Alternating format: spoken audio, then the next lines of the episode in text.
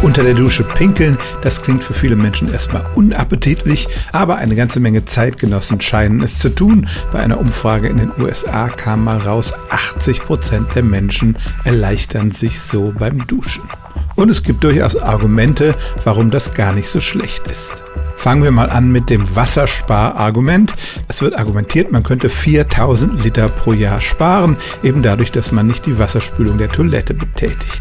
Aber ich habe das hier an anderer Stelle auch schon gesagt, wir verbrauchen ja das Wasser nicht wirklich und die meisten Teile Deutschlands sind keine Wassermangelgebiete, sodass wir der Umwelt dadurch nicht allzu viel Gutes tun.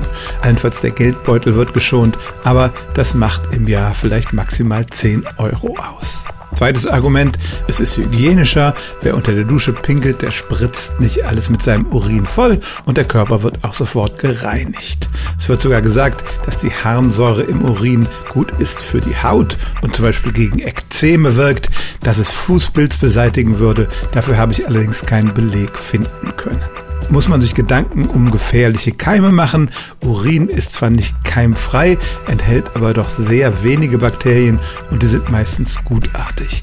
Die Gefahr, dass zum Beispiel über Wunden am Körper dann Bakterien eindringen, ist praktisch vernachlässigbar. Und deshalb kann man sagen, unter der Dusche zu pinkeln ist keine unhygienische Angelegenheit. Einen großen Effekt für die Umwelt hat die Sache allerdings nicht. Stellen auch Sie Ihre alltäglichste Frage unter stimmtz.radio1.de.